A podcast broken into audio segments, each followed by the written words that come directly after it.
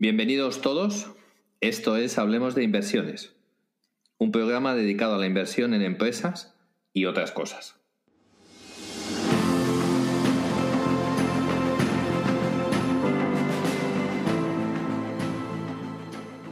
Mi nombre es Daniel Tello, soy el director de inversiones de Azagala Capital, entidad que asesora el fondo Esfera 2 Azagala. Hola, mi nombre es Alex Godoy, analista en Asteriscos Patrimonial. Hola a todos, eh, mi nombre es Carlos Santiso, soy gestor en Antbank de los vehículos Icaria Cartera Permanente e Icaria Capital Dinámico. Bienvenidos a un programa más a Hablemos de Inversiones. Hoy tenemos una nueva tesis de inversión en una empresa que se llama Rayman y está con nosotros uno de, de nuestros buenos amigos e invitados, que es Paco Lodeiro. Hola Paco.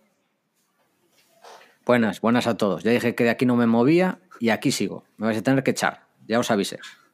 Pues, pues un placer. Y hoy van a presentar eh, Rayman, Carlos y Alex. Bienvenidos. Muchas gracias. Muchas gracias, Dani. Y en cuanto podamos y presentéis la tesis, Paco y yo tendremos el gustazo de acuchillaros a preguntas. Vamos, vamos con ello. Pues como, como indica Dani, la compañía a analizar hoy es Ryman Healthcare.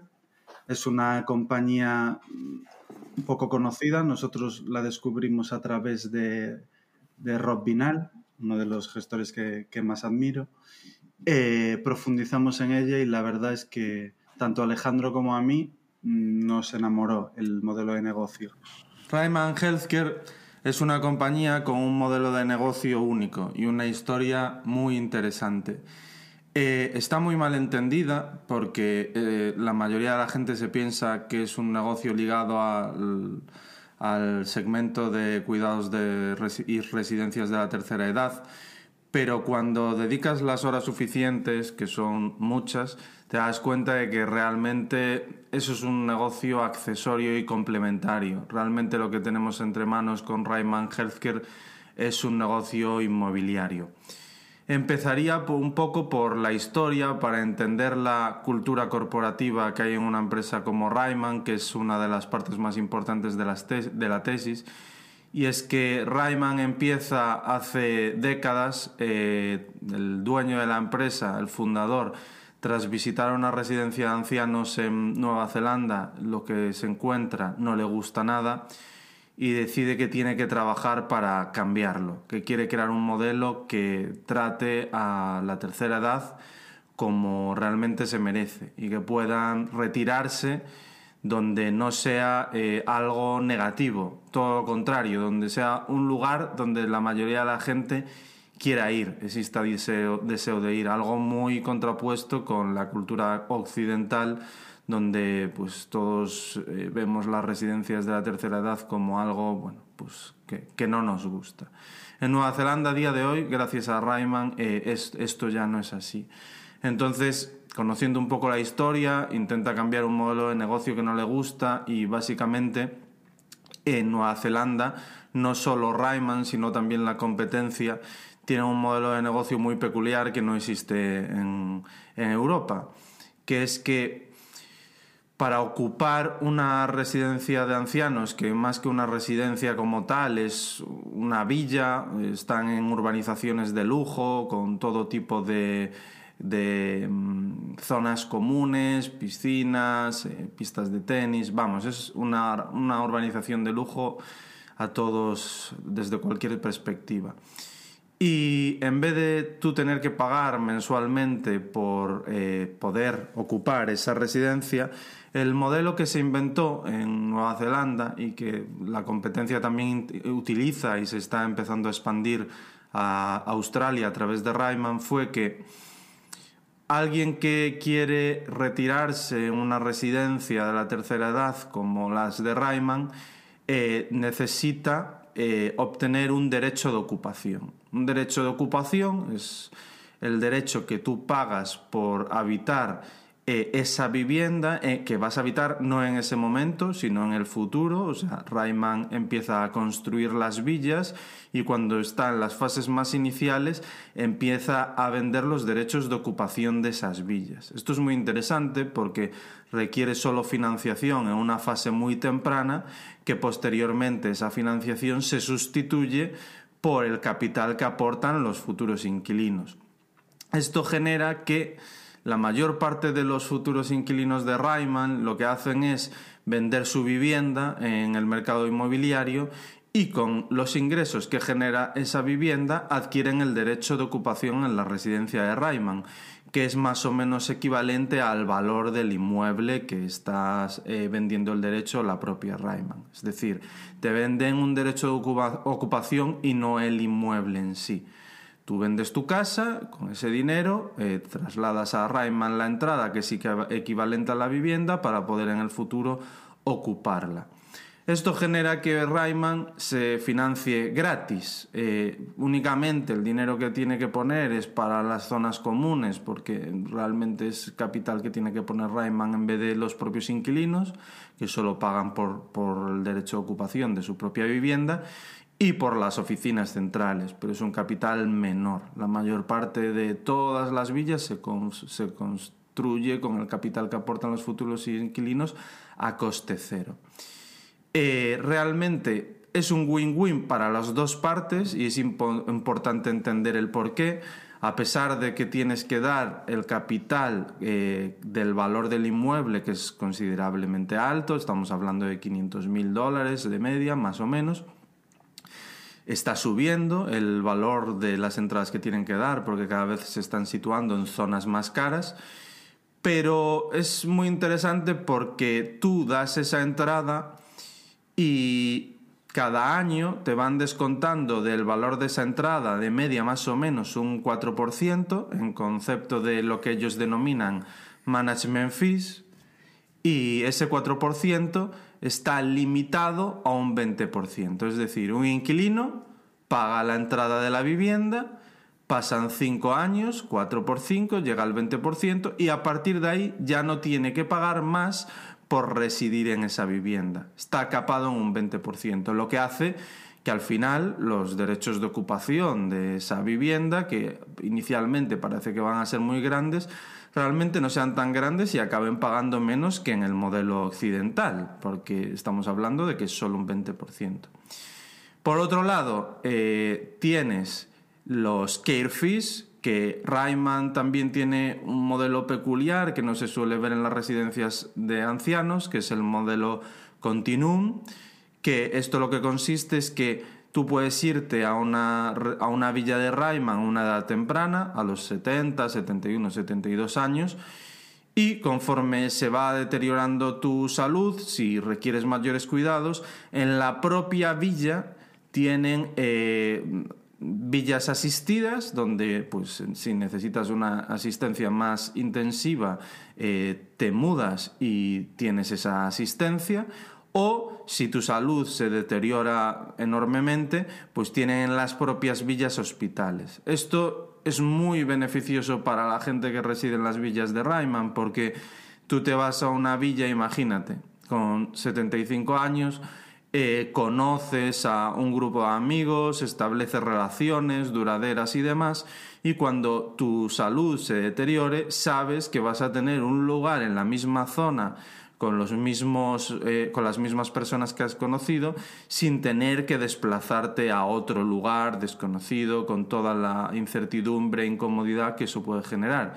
E incluso sabes que si tu salud se deteriora enormemente, pues también vas a tener la posibilidad de tener un hospital y que los amigos que has conocido a lo largo de toda esa etapa en la villa de Rayman van a poder visitarte, van a poder ayudarte, bueno, básicamente que no vas a perder todas esas relaciones que forjas. Esto es muy importante en la cultura de Rayman y es algo que gusta mucho a todos los eh, residentes y futuros residentes de Rayman, es lo que lo hace tan atractivo. Comentaba que los inquilinos dan el derecho de ocupación capado al 20%, la competencia, porque lo sepáis, suele caparlo en el 30%. Rayman, a pesar de ser con muchísima diferencia las villas de mayor calidad. Eh, hay una fuente de, de, puntuación, digamos, a nivel oficial y Rayman está en todas las métricas por encima de su competencia. Digamos que son las villas de más lujo. Pero aún así son las que tienen el, lo que denominaríamos cap rate más bajo, es decir, la que sale más barata. Por eso es la que tiene más demanda y tiene una cola sustancial. También tienen, eh, como decía, las care fees, que eso sí que no está capado por los cuidados que necesitas, por la asistencia o cuando pasas, por ejemplo, a las habitaciones asistidas o a los hospitales, esos cuidados requieren que tú tengas que pagar un dinero adicional por esos cuidados. Y es ahí donde, pues, eh, a pesar de que llegues a ese 20% de CAP, eh, sigues pagando y sigues generando dinero para Rayman. Son costes mayormente regulados eh, desde un punto de vista estándar, o sea, si los cuidados son los estándar, están regulados por, por, Nueva Zelanda, pero en caso de que quieras tener unas habitaciones más premium, unos cuidados más allá de los mínimos exigidos, eh, puedes pagar una prima por esos care fees y ahí sí que no serían regulados, ahí sí que pondría Rayman los precios. Por lo tanto, tenemos dos conceptos de ingresos, management fees, care fees, eh, bastante diferenciados entre los dos. Tenemos que las villas de Rayman se financian con el dinero de los futuros inquilinos, por lo cual se financian con coste prácticamente cero, eh, salvo la fase inicial, que sí que hay financiación bancaria. Y tenemos un modelo de negocio que, en palabras del fundador y de la mayoría del management, lleva muchos años preparándose para lo que ellos denominan el main event, es decir, el, evento principal. ¿Qué es el main event? Pues toda esa generación, todo ese baby boom que ha habido hace eh, muchas décadas va a conllevar que eh, las personas con un, o sea, el número de personas con mayor edad de 75 años, su porcentaje se vaya incrementando a tasas bastante más elevadas que los años anteriores, todos estos años que están por venir, por lo que la demanda, lejos de mm, consolidarse, se está acelerando. Y eso ha conllevado que Rayman los últimos años haya invertido en CAPEX eh, a los ritmos más elevados que ha invertido en toda su historia. Se está preparando para lo que para lo que ellos denominan el main event, que lo único que va a conllevar son mayores ingresos en el futuro. Es un coste que deprime el flujo de caja en los años eh, recientes y actuales y que en el futuro eh, devengará en unos mayores ingresos y en unos mayores crecimientos. Rayman lleva más de 15 años con el objetivo de duplicar beneficio cada 5 años, eh, lo ha conseguido, eh, sigue con el mismo objetivo de duplicar el resultado, lo cual desde luego que es eh, bastante interesante de cara al accionista. Y matizaría las palabras que comentaba al principio de por qué Rayman no es una residencia de la tercera edad y es más bien una residencia, es más bien un real estate en Nueva Zelanda y ahora mismo en Australia que cada vez pesa más sobre, sobre los beneficios. Realmente, si nosotros eh, nos construimos nuestras propias cuentas, que es algo que a mí me gusta hacer, a pesar de que soy de los eh, inversores de la vieja escuela, que se va a las cuentas de la compañía y las pica a mano en el Excel, yo me construyo en todas y cada una de las compañías mis propios financial statements adoptados a lo que yo creo que deberían de ser, para separar el grano de la paja. En el caso de Rayman, esto es eh, especialmente interesante porque Rayman en sus cuentas eh, incluye como beneficios los movimientos que tengan eh, la valoración de los inmuebles, lo que ellos denominan el Fair Value Movement of Investment Properties. Mm, a mí no me gusta y ellos hace 15 años no lo hacían así. Ellos hace 15 años lo que incluían en las cuentas eran los beneficios por las ventas y por las reventas, que esto es algo que tengo que explicar bien. El grueso de los beneficios de Rayman no vienen de las management fees ni de los care fees. El grueso de los beneficios de Rayman vienen por las ventas y las reventas. Las ventas son cuando hay una nueva construcción y se vende el derecho de ocupación, ese derecho de ocupación se vende con un margen sobre el precio de construcción. De media ha sido un 25% a lo largo de los últimos 15 años. Entonces, si básicamente a Rayman le cuesta 1000 construir, pues te lo va a vender por 1250. Ese margen del 25% es realmente la, la ganancia en la venta. Pero luego tenemos la reventa. Eh, digamos que la estancia media de un ocupante de Rayman oscila entre los 7-8 años aproximadamente. Eh, tras esos 7-8 años, pues eh, suele fallecer el inquilino y esa vivienda se revende. Pero como el mercado inmobiliario es creciente, pues tú has vendido a 1.250 inicialmente con un margen del 25% y cinco años después haces una reventa con su consecuente incremento sobre el valor inicial. Es decir, tienes un primer margen en la primera venta y un segundo margen en la segunda venta. Os podréis imaginar con el interés compuesto en el largo plazo lo que significa todo esto sacar beneficio varias veces sobre un mismo inmueble y repetirse la operación cada 7 o 8 años. Es algo espectacular y es el motivo básicamente por el que Rayman ha duplicado beneficios cada 5 años. Entonces, este es básicamente el motivo por el que Rayman no es una residencia de la tercera edad y es una inmobiliaria, porque realmente, por daros el dato concreto de los beneficios que genera Rayman, eh, más del 80%, si no, me si no me falla la memoria, corresponden a movimientos de, mm, del valor de los inmuebles o como yo lo considero en mis propios financial statements, en vez de hacer los movimientos del valor de los inmuebles, yo lo que eh, considero para mi PIG es el beneficio en la venta y el beneficio en la reventa, es decir, el margen. Las care fees y las management fees son algo muy minoritario del negocio. Realmente donde está el valor del negocio es en construir inmuebles a coste cero.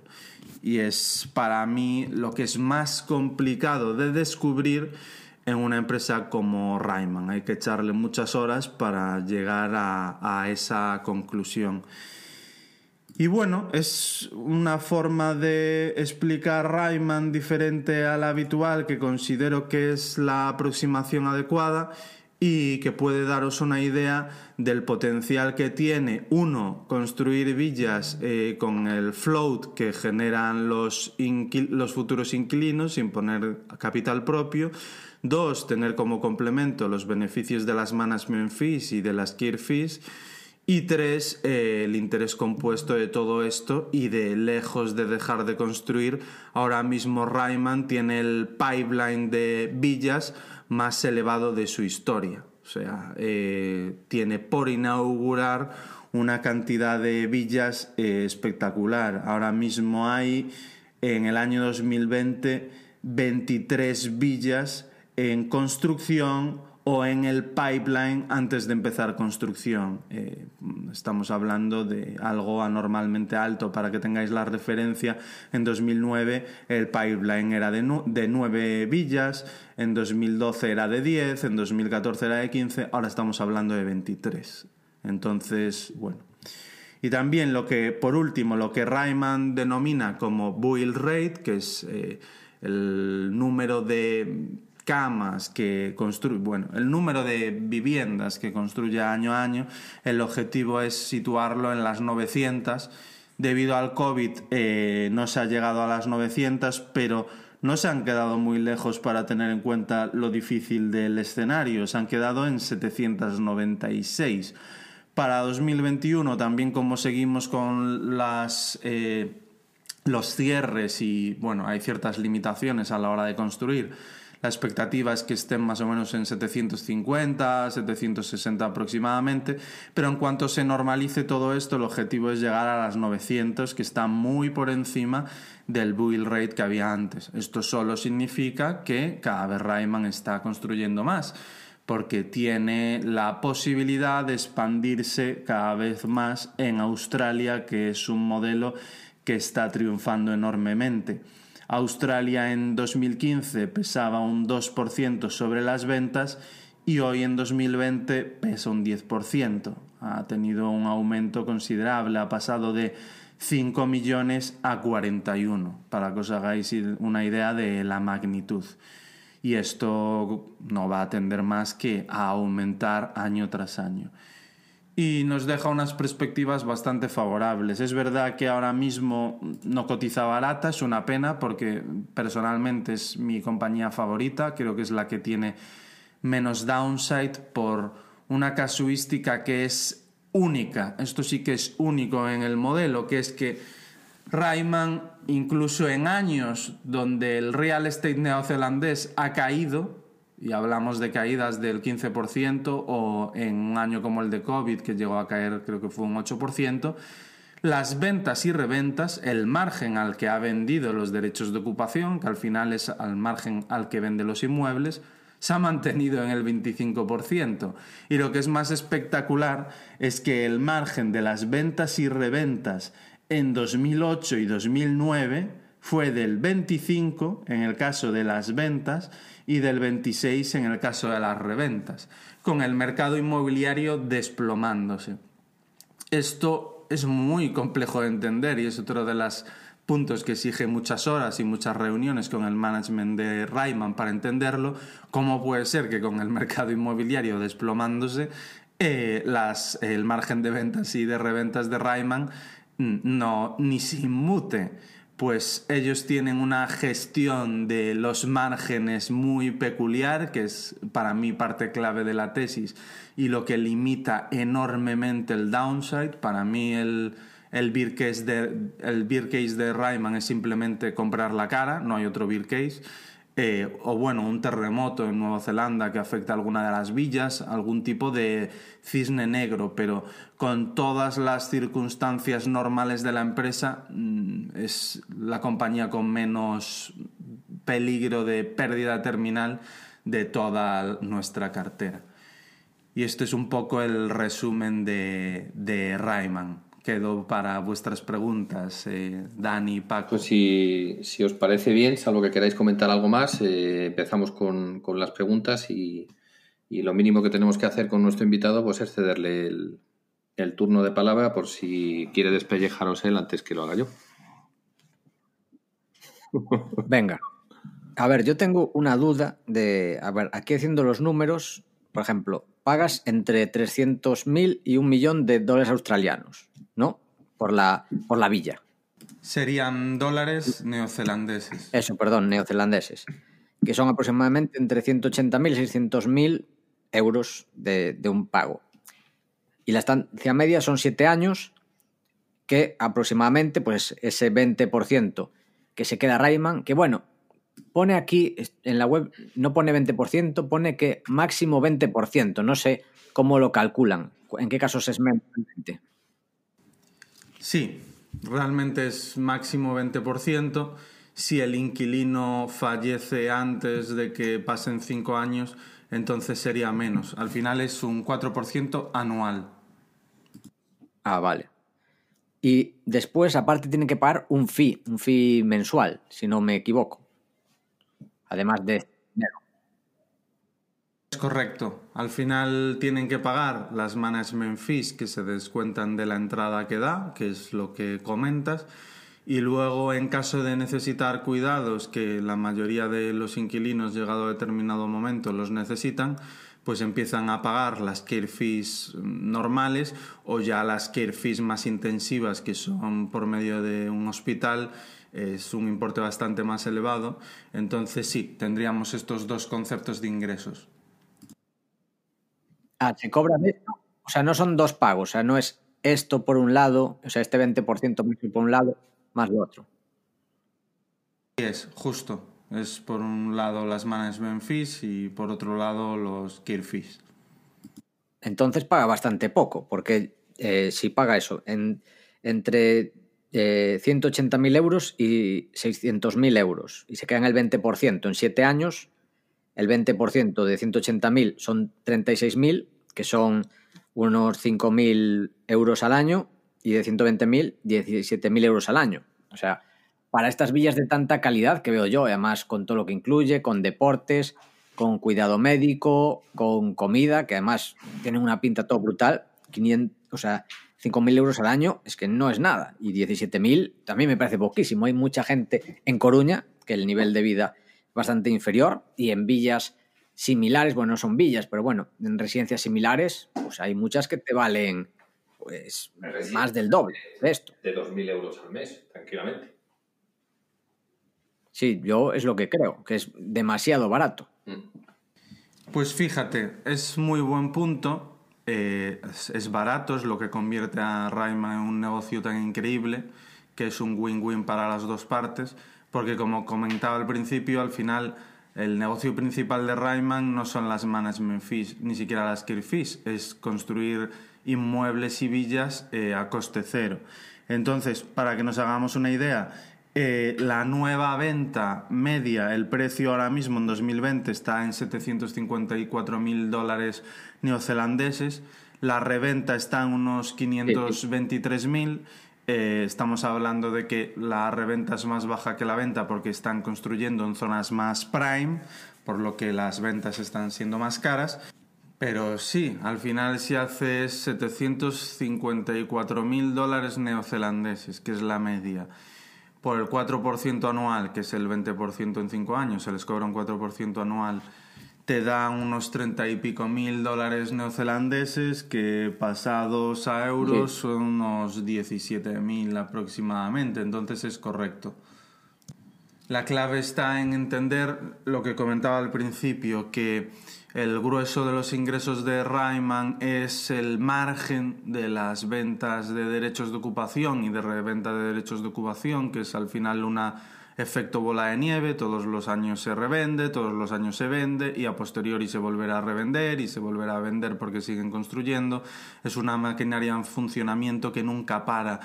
Eh, desde un punto de vista de management fees, pues al final sí, 17.000 euros al año eh, por vivir en esas urbanizaciones de lujo es un deal de la leche, es precisamente la clave del negocio de Rayman, la cultura corporativa que tienen que podrían ganar más dinero y eligen no hacerlo porque básicamente con el modelo de negocio que tienen de financiación a coste cero pues están consiguiendo duplicar beneficios cada cinco años eh, haciendo además que sea un acuerdo muy beneficioso para los inquilinos. Para mí es eh, gran parte de su barrera de entrada. El modelo de negocio es tan bueno y tan robusto para todas las partes que me parece que mm, es eh, antifrágil. No, no, sí. me parece brutal. Si salen los números, me parece brutal la oferta para la gente. O estoy para irme yo ahí. No sé si me admitirán. A ver, también hay, también hay que entender que las imágenes que ponen son de las villas de, un millón de dólares neozelandeses que, que sale la cuenta más o menos unos, unos 20.000 euros al año, que es muy barato porque mi abuela está, está en una residencia y, y el coste aquí es bastante más elevado. Pero también ten en cuenta que es que esas villas se construyen con financiación a un coste, bueno, tiene financiación bancaria, porque tener tiene deuda, pero gran parte de las reinversiones que se están haciendo actualmente son a coste cero porque son fruto de, adelantos. Y digamos que luego sí que mm, los costes de cuidados y demás que requieren enfermeros y personal cualificado, sí que es un coste a mayores que le, que le supone a Rayman. Pero, pero sí, es un modelo, pues precisamente por eso 97% de ocupación y nunca han tardado más de seis meses en sustituir a, a un residente e incluso en 2008 eh, a nivel cotización sí que les afectó, ya sabéis cómo es esto, pero a nivel operativo, pues... Bueno, aquí yo creo que mi pregunta es más que por qué no montamos un Rayman aquí y nos forramos, porque este modelo de negocio es la hostia. Sí, es una pregunta muy buena el por qué en Europa o en Estados Unidos no, no existe este modelo. Lo hemos comentado con ellos, eh, cuál era su opinión. Y básicamente, pues la cultura más occidental eh, a los hijos de la gente que se va a vivir a las residencias no les gusta que los padres vendan su vivienda para adquirir un derecho de ocupación en una residencia porque eso minora eh, su futura herencia. Es un poco lo que nos decían que creían que era difícil de implantar en, un continente con, Europa, muy relacionado con, un poco el, egoísmo. Allí en Nueva Zelanda mm, son los propios hijos los que pues, animan a los residentes eh, a que tomen el paso porque saben que allí tienen una vida pues, bastante, bastante plena. ¿Sabes si allí en Australia, por algún Nueva Zelanda, eh, aún siendo un negocio privado, tiene algo de potestad el Estado sobre fijación de precios, sobre tarifas máximas o sobre regulación? Porque yo, yo es que estoy con Paco, es que, a mí esto me parece demasiado barato. Si, si hay una lista del de, hay una lista de espera del estilo de la que teníamos nosotros cuando invertimos en el GESCA, Carlos, 200.000 200.000 alumnos. Entonces, si aquí hay lista de espera y ellos tienen capacidad de, de, fijación de precios, ojo, siendo sensibles, no insensibles, es decir, oye, a los pobres abuelitos les subo los precios igual que les suben los, el precio de los medicamentos en Estados Unidos, no, de una manera, de una manera sostenible para ampliar los márgenes, pues es que yo creo que esto es un cañón, sinceramente. Pues Dani, es un puntazo, la verdad. Eh, los precios sí que están regulados, los de las care fees, los de los cuidados, digamos. Eh, sí que es cierto que están regulados eh, los cuidados estándar, los que establece el gobierno como estándar, pero aquellos que quieran pues unos cuidados más premium en una villa con más con más eh, servicios, más lujosa, más eh, extras, digamos, esos precios no están regulados. Pero, pero bueno, es verdad que sí, son unos precios espectaculares y es lo que hace que tengan una demanda, eh, bueno, pues, como decía, lo máximo que han tardado una vez que se ha ido un residente en sustituirlo ha sido seis meses, lo máximo en la historia, de media tardan cosa de semanas. Por eso tienen espacio para la reinversión de más del 100%. Ellos ven que, tiene sentido y que el modelo cuadra muy bien en Nueva Zelanda. Y sobre todo el tema, que esto lo comenta mucho, o sea, lo comenta como un punto muy importante Rob Binal en, una de las cartas habla, habla de Rayman, le dedica, creo que son dos páginas. Y, gran parte de esas dos páginas están dedicadas a la cultura corporativa de Rayman, que es brutal.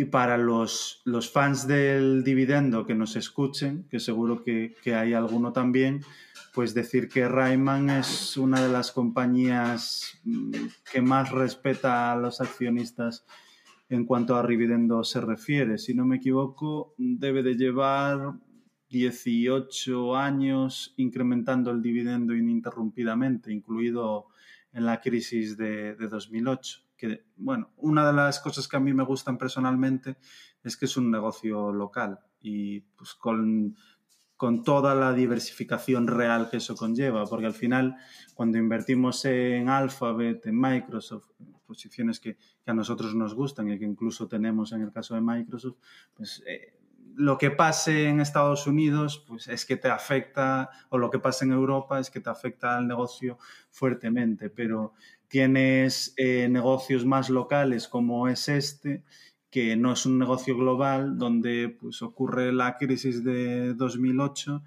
y, bueno, pues no afecta eh, operativamente a la empresa realmente. Entonces, para mí es una de, las cosas que me gustan cuando encuentro empresas de este tipo, que justo hace dos semanas empezaron, empezamos a comprar otra, otra empresa, bueno, no neozelandesa, en este caso australiana, pero que cumple, que cumple lo que estoy comentando. No, yo estaba pensando que, claro, ellos devuelven en el negocio, claro, te devuelven lo que pagaste menos el 20%.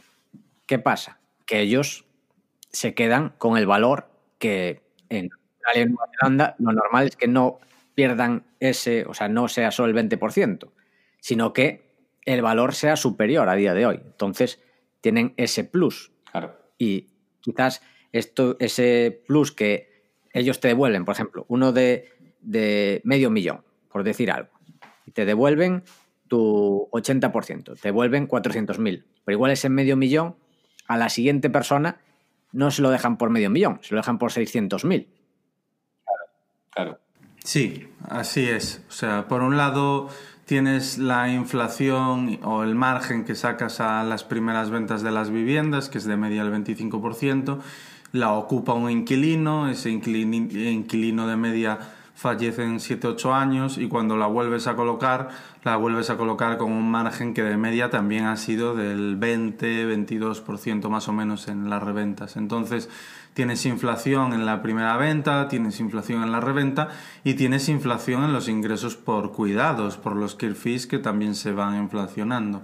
Al final es una rueda que engranada todas las partes entre sí forma un negocio espectacular, pero que como digo hay que entender que es un negocio más de corte inmobiliario que de residencias de la tercera edad. Yo, yo tengo una pregunta sobre, sobre márgenes. Eh, todo lo que veo de la empresa me gusta, pero viendo un poco el balance y, la cuenta de pérdidas y ganancias, veo algo que por desconocimiento no me encaja. Veo que a cierre de 2019 le bajó drásticamente el, el margen bruto. Veo que venía desde 2016 muy estable, 21-22%, 2019 baja y 2020 vuelve a bajar. Y en los últimos 12 meses también, de 16 y 18%. Veo también que, que al ganar menos, no sé, no sé por qué viene provocado esa caída del margen bruto, al ganar menos, veo que incrementa el porcentaje de payout no solo para mantener el dividendo, sino para incrementarlo. Y veo además que ha multiplicado por dos veces la deuda los últimos tres años. ¿Qué me estoy perdiendo? Pero sobre todo, ¿qué no he mirado en las cuentas? Porque yo nada más que estoy viendo una foto fija del balance y de la cuenta de, resultados. Pues fíjate, esa es eh, pregunta para nota. Eso es un poco lo que comentaba que Rayman eso es muy complicado de entender. Tiene un sistema de reporting contable que han, que han, cambiado, en 2006 era diferente, en 2006 lo que hacían era incluir como beneficio el margen que obtenían por las ventas y las reventas, que al final es el beneficio real, o sea, tú construyes por 1000, vendes por 1200, tu beneficio es 200 pero desde 2007, si no me equivoco, hablo de memoria, cambiaron la forma de reportar a nivel contable y lo que hacen es eh, añadir a las management fees y care fees los movimientos en el fair value de los inmuebles. Al final, pues eh, eso distorsiona un poco la realidad, porque los movimientos del fair value de los inmuebles realmente no son ingresos, es simplemente lo que se mueve el valor de los ingresos. Los ingresos reales son eh, los ingresos que se obtienen por ventas y por reventas. Entonces, aquí es muy importante construirte tus propios financial statements, que eso es lo que he hecho. Eh, si te los construyes, lo que ves es que el revenue por management fees y care fees está creciendo a unas tasas superiores al 10%, de media los últimos cinco años ha sido del 13-14% aproximadamente. Y si lo que haces es ver los ingresos que han tenido por eh, ventas y reventas, han mantenido en márgenes eh, de entre el 23-25% aproximadamente, por lo que en su media histórica, o sea, el negocio sigue como un tiro. De hecho, las nuevas ventas, los márgenes están siendo superiores en los últimos años porque, como decía, están vendiendo en zonas prime. Lejos de empeorar, el core del negocio ha, em, mejorado sustancialmente. Lo que estás viendo en las cuentas es el incremento de costes, por un lado, que los total expenses han incrementado porque evidentemente está eh, construyéndose a un ritmo mucho más acelerado, está contratándose a un nivel de gente bastante más eh, elevado que el ritmo anterior por todo este desglose de nuevos villas y por otro lado sobrecostes que ha habido por el tema del COVID para que no hubiera ningún incidente en las villas de Rayman que lo han controlado estupendamente. Por lo que al final, si haces el forensics eh, adecuadamente, lo que ves es que las management fees y care fees han crecido en los últimos años por encima del 10%, que el margen en ventas y en reventa sigue en su media histórica, por lo cual el negocio sigue exactamente igual de bien que siempre, incluso mejor, y lo único que cambia es el ritmo al que están desplegando CAPEX, que es anormalmente alto. En los financial statements como tal te distorsiona el fair value of eh, el fair value de los inmuebles, pues porque bueno ha habido fruto del covid movimientos en el fair value que no han afectado y esto es la clave al margen de ventas y reventas, que es realmente lo que es importante para el negocio de Rayman. Da un poco igual cómo se mueva el fair value de los inmuebles si sigues pudiendo vender eh, a un margen del 25%, que eso es lo más difícil de entender de toda la tesis. Sí, viendo, viendo la parte de inversión en el flujo de caja se ve bastante bien lo que estáis diciendo. O sea, prácticamente han duplicado la parte de, la parte de inversión y, aunque es bastante estable el, flujo de caja de operaciones, pues no les da, lógicamente, para, para, esa, para esa expansión y por eso han recurrido al, endeudamiento. Pues yo creo que va a estar muy interesante mirar estos bonos y sobre todo mirar la acción cuando empiecen a repagar la deuda, totalmente. Ya estás tú mirando los bonos. Claro, es que ya, me... claro, claro. ¿Por qué no? No lo, puedes evitar. No lo puedo evitar, no lo puedo evitar. Además es una divisa que Por ¿eh? No te puede Sí, cierto. Hmm. La verdad que sí. A mí es uno de los puntos. Bueno, aparte de que el modelo de negocio, como decís vosotros, pensé exactamente igual. Joder, no se podrá montar en España. Eh, primer pensamiento. Aparte de eso, eh, el hecho de que, de que esté en Nueva Zelanda, pues me gusta mucho por, por el perfil de país que es. Sí, no, no, es, no es Noruega o Suecia, que nos gustan un poquito más, pero bueno, Nueva Zelanda no, sé si me gusta más eh, que Nueva Zelanda. ¿eh? Nueva es Zelanda es, Alex es muy de suecas.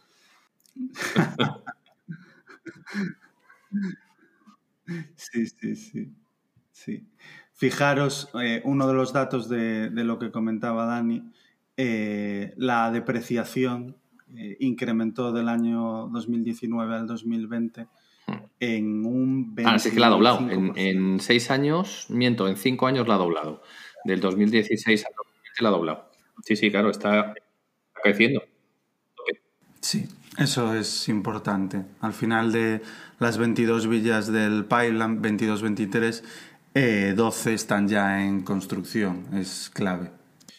A ver, es lo bonito de la historia. Me gustaría menos si fuese un negocio maduro, con menos espacio para crecer, si la reinversión en vez de ser del 100% fuese del 25%, por mucho que me gustase, me gustase el negocio, la localización, la cultura y demás, pues, pues es que ya es algo diferente. Pero para ellos ven una oportunidad, son el líder, eh, conforme se distancian, al final tener en cuenta que en un negocio como este, la localización es la clave absoluta en el inmobiliario, aquí seguro que coincidimos todos, y si ves la oportunidad en el sector, si tienes el modelo de negocio y tienes la financiación a un coste, pues el coste de financiación de Rayman es muy bajo. Eh, es interesante aprovecharlo para conseguir, para golpear primero, conseguir las mejores localizaciones.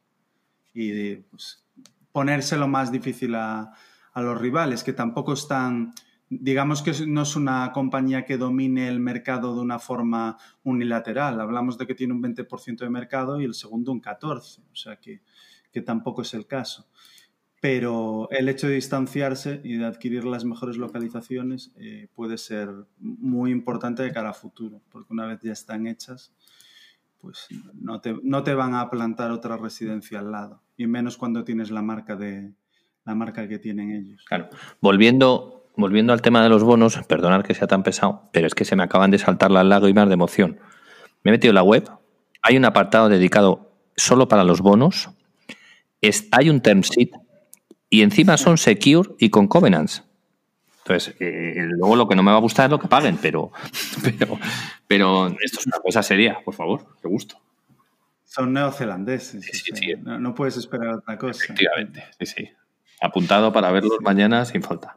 Mm. Yo he encontrado un detalle que a mí me gusta mucho este tipo de detalles, que me fijo y que, bueno, vas juntando y tienen un premio que aparece en la web, eh, se llama el Rayman Prize, que le dan, digamos, a, investigadores que mejoran eh, la vida de los ancianos.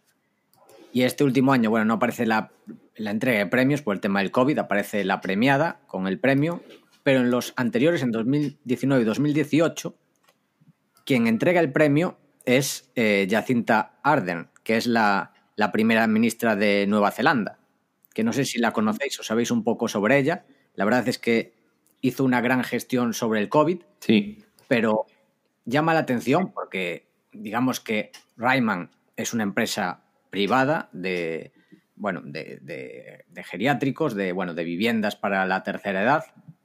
Y, y digamos que Jacinta, digamos que su referente, no sé si sabéis cuál es su referente internacional como político. Mm. Sí, sí, yo, yo he escuchado vídeos de ella y, y la gestión que ha hecho de la pandemia es espectacular. Sí, pero bueno, no lo sabéis, ¿no? El- su referente internacional, porque No. esto es, No, no, no. Yo estaba esperando la respuesta. pues, es Pedro Sánchez. No me lo puedo creer. Sí, sí. A ver, supongo que por guapo. No quería decirlo, Paco, pero. Pues, pues Entra en los premios y aparece ella entregando los premios. Se lo entregó ella misma. O sea, es una, es una política eh, socialdemócrata. Lo que pasa es que, claro, a ver, yo creo que muchas veces se distorsiona la imagen que se tiene de políticos eh, si te gestionan directamente que la imagen internacional. Pero ella lo dijo, que era, cuando le preguntaron uno de sus referentes, era Pedro Sánchez, lo dijo ella. qué, pues qué lástima que no sea al revés. Que a Pedro Sánchez no le hayan preguntado quién es su referente y hubiera dicho ella y hubiera aprendido de ella. Totalmente. O Sí, que le pues. pasase un- unos tips para la gestión de, de la pandemia, porque. madre mía. Exactamente. Pues bueno, o sea, lo que destaco, o sea, el detalle no es, estos son curiosidades, pero que una ministra, eso, eh, socialista o socialdemócrata, pues apoye y entregue ella personalmente este tipo de premios, pues digamos que se ve una cierta simpatía por este tipo de empresas, que aquí estarían seguramente en el punto de mira, Mm. o todas en general, pero bueno, más todavía. Sí, sí, sí. Del, del accionariado, eh, ¿podéis comentar algo? ¿Quiénes están dentro? ¿Cuánto controlan? Sí. Eh, los dos principales accionistas, que son Geoffrey Alexander y Kevin James, eh, el primero tiene algo más del, del 10% y el segundo, que es cofundador, eh, tiene el 7%. Eh, Geoffrey Alexander, que es el que tiene el 10%, bueno, está en, la mesa y es eh, director no ejecutivo, eh, pero es el principal accionista. Y, Kevin James, lo que digo, es cofundador y tiene el 7%. Y el resto, pues ya son accionistas institucionales. Sí que hay otros miembros de, de la mesa, pero bueno, tienen posiciones eh, mucho menos eh, significativas. No sé si tenéis alguna duda más. Paco nos hizo pocas, ¿eh? No, no nos lanzó el cuchillo, Paco. Y eso que le Sí. hicimos la pregunta seria. ¿Tienes alguna pregunta seria para ellos, Paco? Yo, mira, ya está, la, la puñalada. Ahí está. Esto es Rayman. Yo lo que veo es que hay incentivos perversos. O sea, a partir del año 5, que cobran el 4% anual, 4 por 5, 20, este es el máximo, pues les interesa que la, la gente que está dentro le pase algo. O sea, hay que tener mucho cuidado con esto, porque duran dos años, a partir del 5 les empiezan a envenenar o algo. Hay que mirar la esperanza de vida de Rayman, porque igual dicen, aquí a partir del 5 empiezan a caer todos. Hay que tener cuidado, ¿eh? Con este incentivo de que le interesa que la gente no dure. Que hasta los 5 años les interesa cuidarlos, pero a partir de los 5 ya no. Cuidado, ¿eh? Lo dejo ahí. Es- Eso tómatelo a broma, pero eh, creo recordar que hace, esto lo vimos hace dos, tres años, por primera vez, Rayman, que cuando la vimos fue una de las cosas que, que dije, en plan, joder, si en el año 5 ya han hecho prácticamente el 20%, ¿qué interés tienen que sigan los inquilinos dentro? Era algo que eh, no me terminaba de encajar, pero, pero sí, o sea, totalmente. Por mi parte, claro, y, y entendido, con ganas de ponerme a mirarla. Sí, mi duda también sería eh, el tema del, del coste, que, o sea, para mí me parece muy barato, o sea, lo veo muy sostenible si consiguen mantener estos precios. Pero buena parte del revenue viene del, del income de las ventas. de, de vendérselo otra vez a terceros.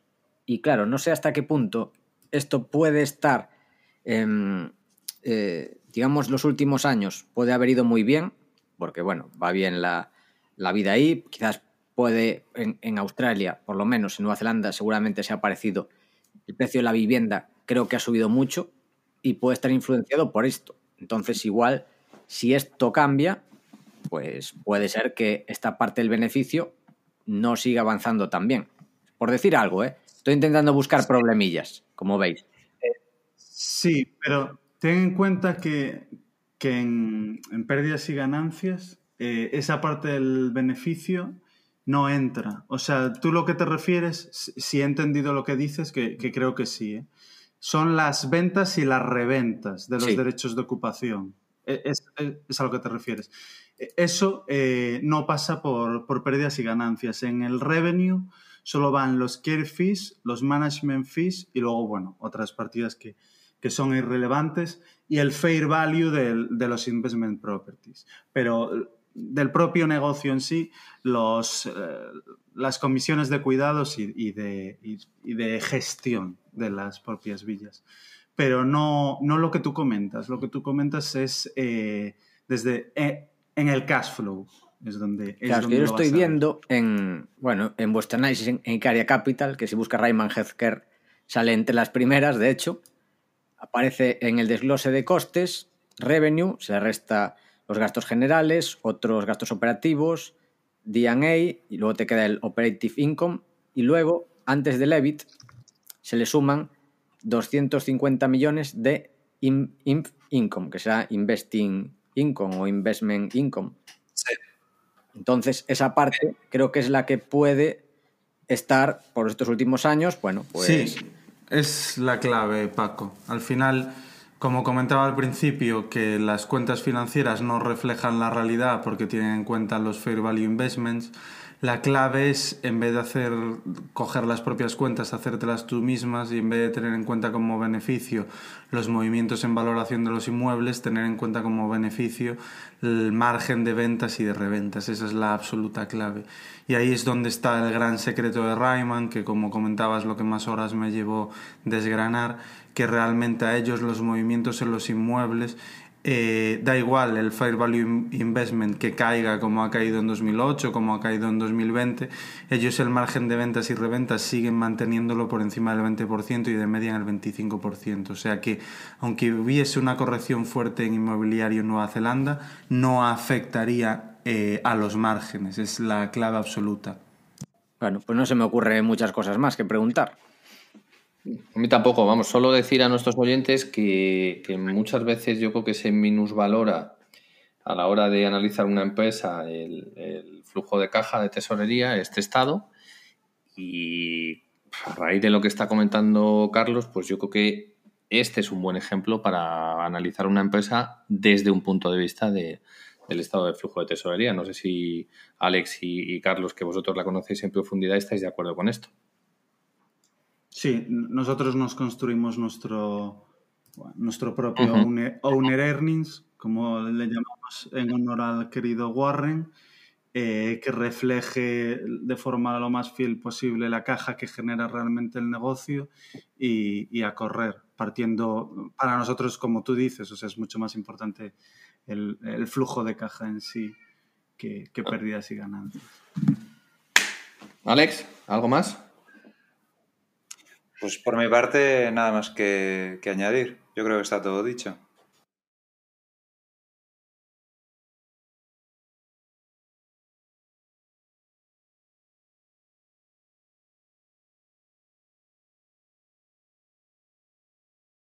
Bueno, pues nada, eh, darle las gracias a, a, todos los oyentes, sobre todo los que han llegado hasta este, hasta este punto del, del programa. Eh, y nada, que, que os esperamos en el siguiente programa. Muchas gracias.